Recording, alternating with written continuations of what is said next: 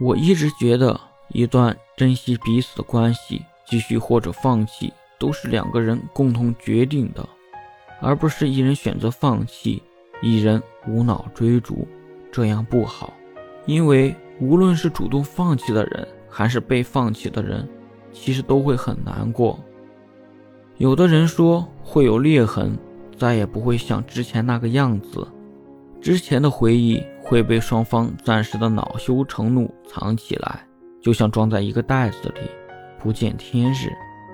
但你们闭口不谈的那个裂痕，其实是一道拉链。